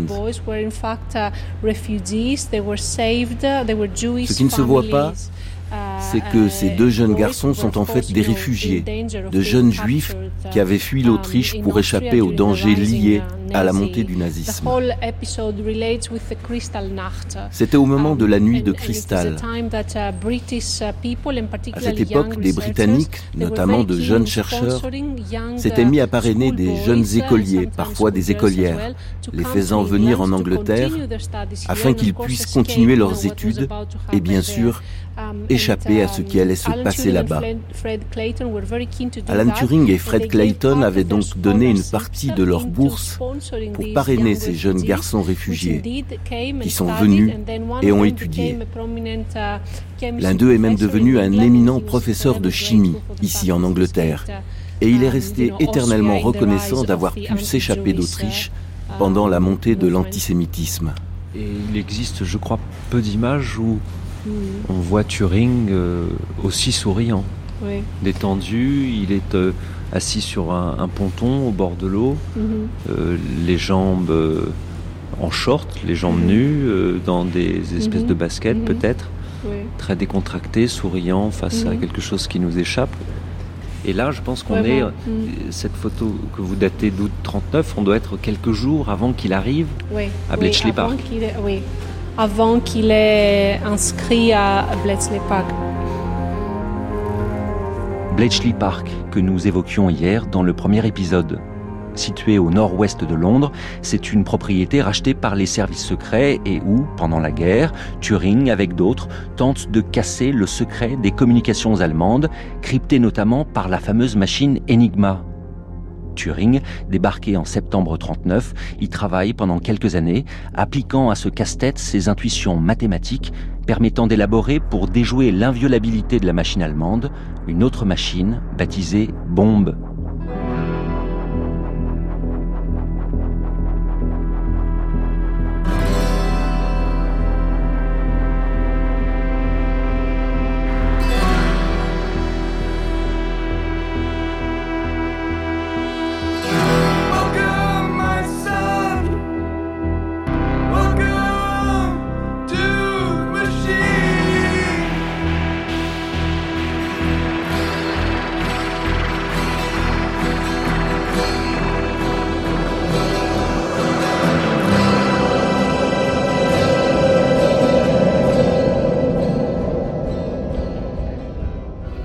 Hodges. Pour saisir ce qu'Alan Turing a fait, il faut comprendre que la bombe exécutait un algorithme précis très intelligent. C'était comme une seule application d'un smartphone. Les machines électroniques qu'ils ont construites à Bletchley plus tard, pendant la guerre, n'étaient pas encore des ordinateurs au sens moderne du terme. Elles n'exécutaient qu'une seule opération. Ça allait bien à Alan Turing. Lui qui avait décrit le principe des algorithmes, c'était son domaine. Il avait ainsi conçu l'idée d'une machine unique, dite machine universelle, qui pourrait, à terme, exécuter tous les algorithmes possibles. Tout ce qu'ils avaient fait à Bletchley sur une seule machine. C'est ça la vraie idée d'Alan Turing. Ça n'était pas de construire l'ordinateur. C'était le concept de logiciel qu'on pourrait exécuter sur cette nouvelle machine universelle. Et c'est ce qu'il a réussi à lancer en 1945. Vers la fin de 1943, quand il sent qu'il n'a plus rien à apporter à Bletchley Park, il s'en va. il va se consacrer à d'autres recherches.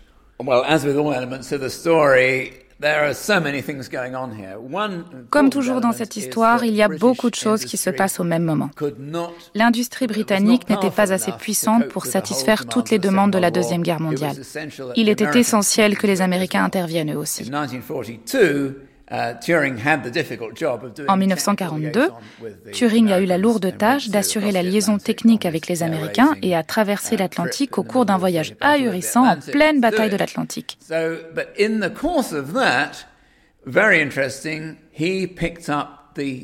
Et pendant ce séjour, uh, il s'est tenu informé des prochaines perspectives de la technologie électronique.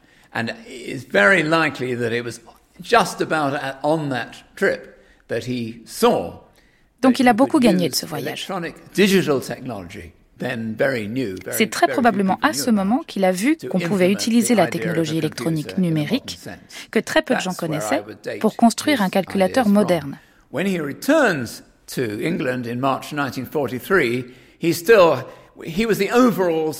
Quand il est retourné en Angleterre en mars 1943, il était devenu le consultant scientifique pour l'ensemble de Bletchley Park. Il était toujours membre de Bletchley Park, uh, mais il se trouvait de plus en plus dans un autre endroit, à Hanslow Park, pas très loin, où il menait des expérimentations électroniques afin de construire une machine perfectionnée permettant de crypter la voix. Alors ça, ça me paraît tout à fait important parce que je pense que... Jean Lassègue. C'est vraiment lié au statut de l'informatique, ça. C'est-à-dire que se débarrasser de, de, la voix humaine, réussir à la retranscrire de telle sorte qu'on ne puisse pas la reconnaître par un code écrit, bon, sur une machine électroniquement pilotée, euh, est tout à fait euh, important pour comprendre les débuts de l'informatique. L'informatique, c'est du code écrit. Hein, ça n'est pas une langue au sens euh, de celle qu'on a l'habitude de retranscrire par les lettres de l'alphabet. C'est une langue muette. C'est des caractères muets l'informatique. Et euh, le fait que Turing ait travaillé sur justement le statut de la parole, le, le cryptage de la parole, faire en sorte qu'on soit capable d'avoir les moyens de crypter la voix, me paraît une source importante de euh, la notion même d'informatique.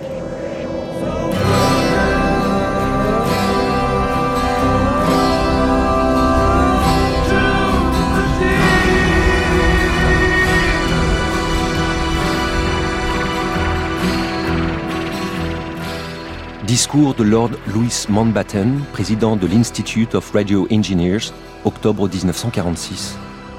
Non seulement la guerre nous a-t-elle permis de faire de grandes avancées techniques, mais elle s'est révélée l'occasion de nouveaux départs dans le domaine applicatif, notamment en électronique. En plus du radar, qui a sensiblement accru notre vue, il se pourrait qu'à l'avenir, nous puissions, en rassemblant et en transformant les potentialités d'autres formes de radiation, comme la lumière, la chaleur, le son, les rayons X, les rayons gamma et les rayons cosmiques, recevoir l'équivalent des images radar de l'intérieur de notre corps, et pourquoi pas de chacune de nos cellules. Peut-être pourrons-nous en recevoir de l'intérieur de la Terre, voire des étoiles et des autres galaxies.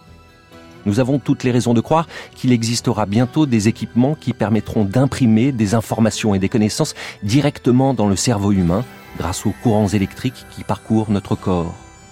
À présent, les machines sont conçues pour stocker une certaine quantité de mémoire, tandis que d'autres le sont pour faire des choix et prendre des décisions. Jusqu'ici, des prérogatives humaines. L'une d'entre elles est même capable de jouer aux échecs. De façon sommaire, certes, mais tout de même. Maintenant que la machine à mémoire et le cerveau électronique sont là, il semblerait que nous soyons au beau milieu d'une véritable révolution. Pas une révolution industrielle, une révolution de l'esprit.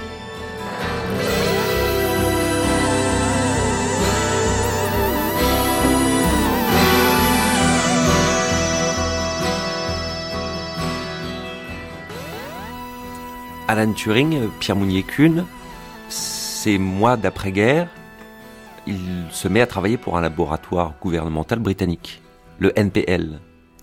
Le National Physical Laboratory, le NPL, se trouve dans la banlieue de Londres.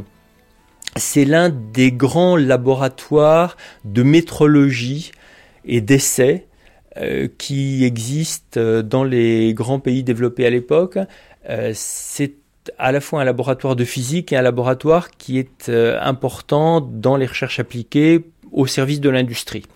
C'est important de se rendre compte qu'au lendemain de la Deuxième Guerre mondiale, tous les scientifiques et la plupart des ingénieurs voient qu'on aura des besoins de calcul croissants, à l'infini, que la physique moderne, la mécanique des fluides, l'aérodynamique, l'hydrodynamique, euh, la balistique, le développement de missiles, le développement d'avions à réaction, le développement de réacteurs nucléaires, le développement de tout ce qui est radio. Il faut mieux comprendre ce qui se passe dans des appareils électroniques, il faut mieux comprendre ce qui se passe quand on développe un, engin nucléaire, et tout ça, ça nécessite du calcul. Donc le calcul est devenu, dès euh, la fin de la guerre, un enjeu stratégique peu visible mais, vital pour toute la modernisation, civile comme militaire. Et c'est dans cette logique que Turing arrive au NPL. Il est recruté au NPL essentiellement parce que le directeur du NPL est un peu au courant de ce que Turing a fait pendant la guerre. Il est dans le secret. Il n'y a pas beaucoup de gens qui sont dans le secret, mais il sait que Turing est un, un mathématicien qui s'intéresse aux machines. Et comme personne ne peut librement parler des travaux de cryptanalyse qui ont été accomplis à Bletchley Park pendant la guerre, la seule justification qu'on va donner dans les colloques, pourquoi on a confié à Turing euh, le soin de construire une machine électronique, c'est l'article de 1936. Donc on commence à créer un mythe sur euh, l'importance de l'article de 1936 à l'origine de l'ordinateur. Et il se lance dans un projet qui aboutit à un rapport fin 1945 et qui est le premier projet vraiment détaillé d'un ordinateur. C'est beaucoup plus détaillé que le rapport von Neumann de juin 1945 qui donnait des principes dans un langage clair et accessible aux ingénieurs. Le projet de Turing est vraiment le premier blueprint comme euh, on dit, c'est-à-dire il y a des, plans, des, schémas de circuits. Euh, dans l'esprit de Turing, euh, ce projet doit être ensuite transposé tel quel par les techniciens et les ingénieurs en matériel. En réalité, Turing se heurte à des problèmes bureaucratiques. En fait, Turing est le, premier homme à être capable de concevoir un ordinateur et le dernier homme à être capable de diriger une équipe. Encore une fois, c'est un individualiste, c'est un, type qui vit pour la recherche, pour la découverte, pour l'invention, euh, mais qui euh, tourne le dos aux gens dès qu'ils ne le comprennent pas au quart de tour. James Sumner. Turing was initially Turing était initialement le concepteur du projet de calculateur, ce qui allait s'appeler l'Automatic Computing Engine, l'ACE. l'ACE. La presse alors manifeste de l'intérêt. Et pourtant, Turing est très vite frustré. Il se dispute avec la direction du NPL parce qu'ils ne sont pas forcément d'accord avec son approche. Ils veulent plutôt construire une machine fonctionnelle avec un nombre limité d'objectifs, alors que lui est intéressé par une vision plus globale. Uh, Et les ingénieurs n'aiment pas toujours ces conceptions.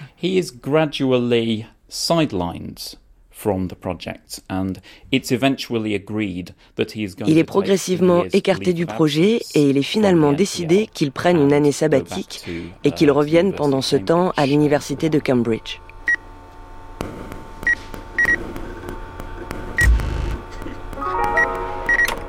Rapport rédigé par Alan Turing à propos de l'Automagic Computer Engine, LACE, vers 1946. Comment attendre d'une machine qu'elle accomplisse une variété aussi immense de choses? La réponse est que nous devons considérer que la machine ne fait en réalité que quelque chose de très simple, à savoir exécuter des ordres qui lui sont donnés sous une forme standard qu'elle est capable de comprendre. 2 moins 1 égale. À vous.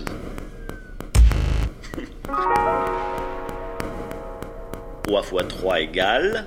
À vous.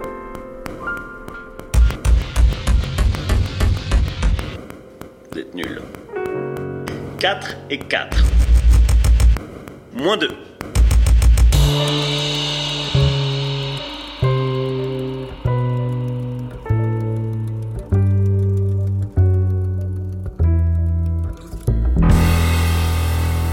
Je hais les mathématiques.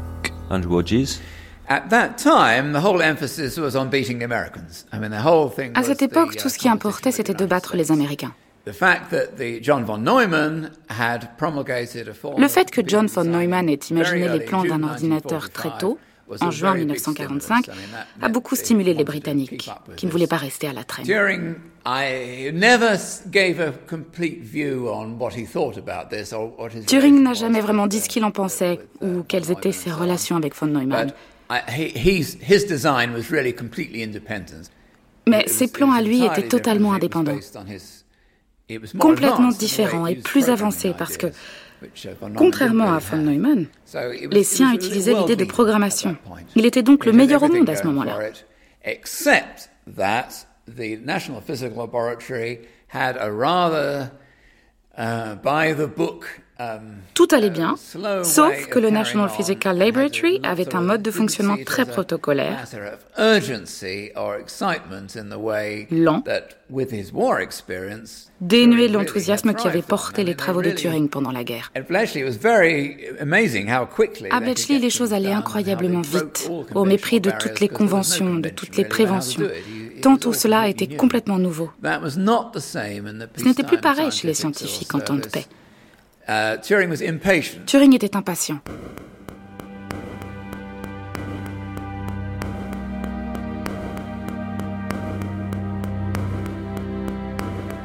Témoignage de Lynn Irvine, amie d'Alan Turing. Avec 99% des gens, Alan se protégeait avec ses manières désinvoltes et ses longs silences, silence finalement brisé par son bégaiement strident et son rire chantant. Il avait une façon étrange de ne pas croiser le regard, de se faufiler par la porte avec un remerciement brusque et nonchalant. Son visage étrangement sculpté, beau et même imposant, devenait, sous un autre angle ou avec un autre état d'esprit, soudainement peu engageant.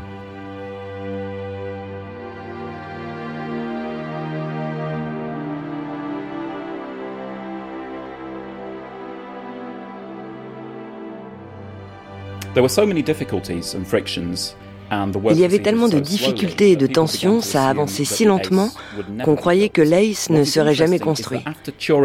Ce qui est intéressant, c'est qu'après que Turing ait quitté le projet, c'est allé beaucoup mieux et le projet a été achevé. Mais le nom de Turing avait été écarté. Et ça a pris des années pour qu'on se rende compte de l'influence qu'il avait eue, que la machine construite au NPL était largement tirée des plans de Turing. En général, son tempérament était enjoué et il était doté d'une capacité à rire de lui-même. Parfois cependant, il se fâchait à cause de stupidités crasses. Il me corrigeait toujours d'un air désapprobateur lorsque j'utilisais mal un terme scientifique. Il se mettait en colère et ensuite, sans explication, il partait marcher pour apaiser ses humeurs. En plus, il était intolérant à l'autorité qui lui paraissait non justifiée. Cela avait dû en faire un subordonné difficile. Lynn Irvine, amie d'Alan Turing et femme de Max Newman. En septembre 1948, Turing retrouve un personnage qui a été très important à plusieurs étapes cruciales de sa vie. c'est Max Newman. Pierre Mounier-Kuhn. Max Newman était le professeur de mathématiques à Cambridge, et c'est donc un cours de Max Newman qui, en 1935-1936, avait incité le jeune Turing à développer sa théorie des nombres calculables et à écrire son article devenu fameux de 1936. Et c'est Max Newman qui est parti à Manchester après la guerre, qui lance le projet d'un grand calculateur électronique à programme enregistré, et pour ce faire, fait venir euh, plusieurs camions remplis de pièces détachées électroniques qui étaient des pièces de rechange de la, du calculateur électronique Colossus. Donc il fait venir de Bletchley Park pratiquement tout le matériel nécessaire pour construire un gros calculateur électronique il a une équipe d'ingénieurs et il lui faut un mathématicien pour développer des programmes qui seront évidemment d'abord des programmes de calcul scientifique. Et à nouveau, il fait appel à Turing. Max Newman invite Turing à devenir le chef de la programmation de ce qui va devenir le premier ordinateur du monde. Et ça a marché. En juin 1948, ils avaient un petit calculateur avec seulement 1024 bits, donc incroyablement faible, mais qui démontrait le principe d'un programme enregistré. Et sur cette machine, on pouvait mettre le programme qu'on voulait et l'exécuter. Et cet ordinateur, c'est celui qu'on appelle Baby, qu'on surnomme Baby. C'était effectivement un bébé. Le nom était une plaisanterie, mais c'était l'idée. On fait d'abord quelque chose de petit, et après on le fait grandir pour l'utiliser scientifiquement. La stratégie de Williams a fonctionné. Ça a fonctionné et en juin 1948, ils ont signé le contrat pour ce dont le gouvernement britannique avait désespérément besoin à l'époque, des équipements informatiques pour la bombe atomique britannique.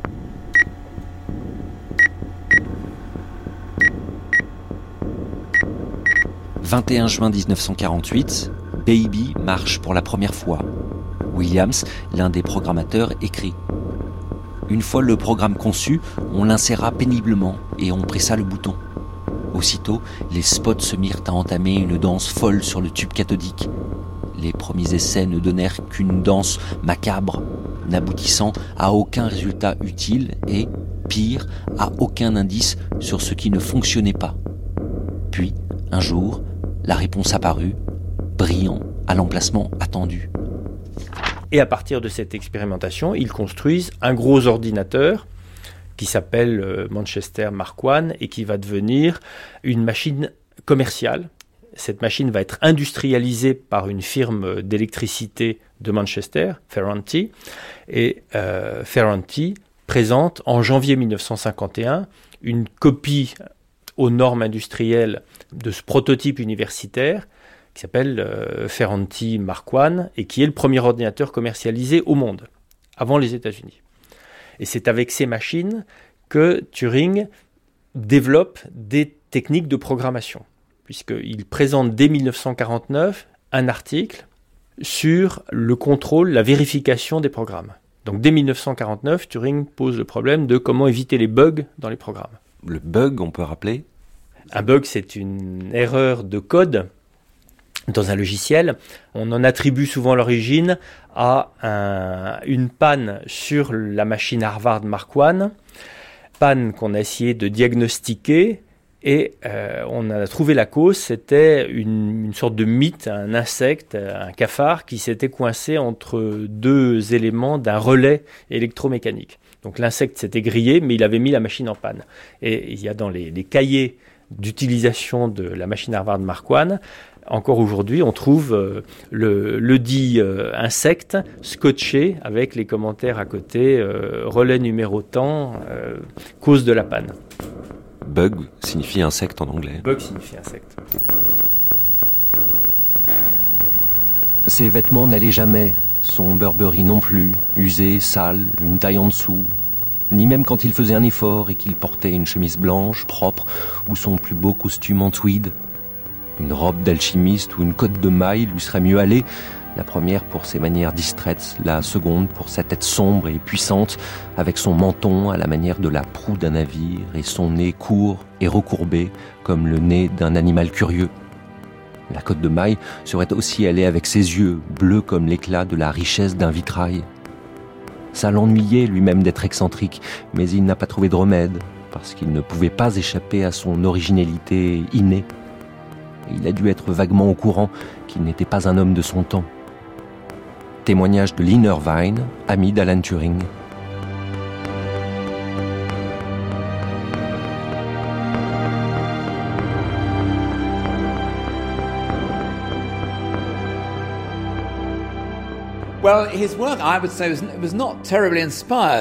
Son travail n'était pas très inspiré. Il faisait ce qu'on lui demandait.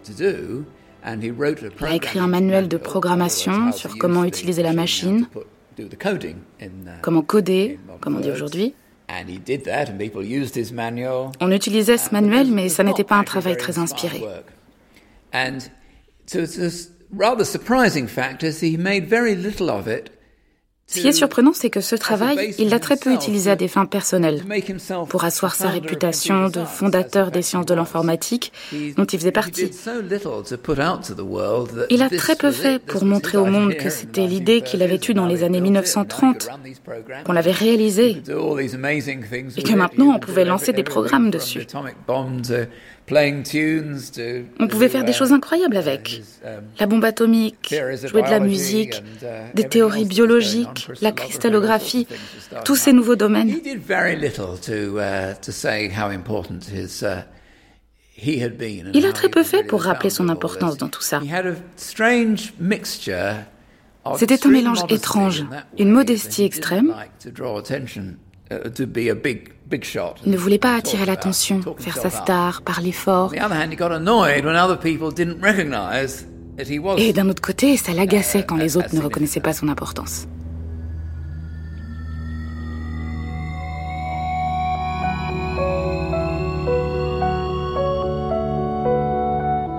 Frustré qu'on ne lui accorde pas les moyens de travailler aussi vite qu'il l'aurait souhaité, Turing, après une année sabbatique à Cambridge, rejoindra donc Manchester en 1948. Là, il fera l'acquisition d'une maison à soi, la première. Sur place, raconte sa mère, il commencera à s'attaquer avec enthousiasme à la jungle qui avait envahi le jardin.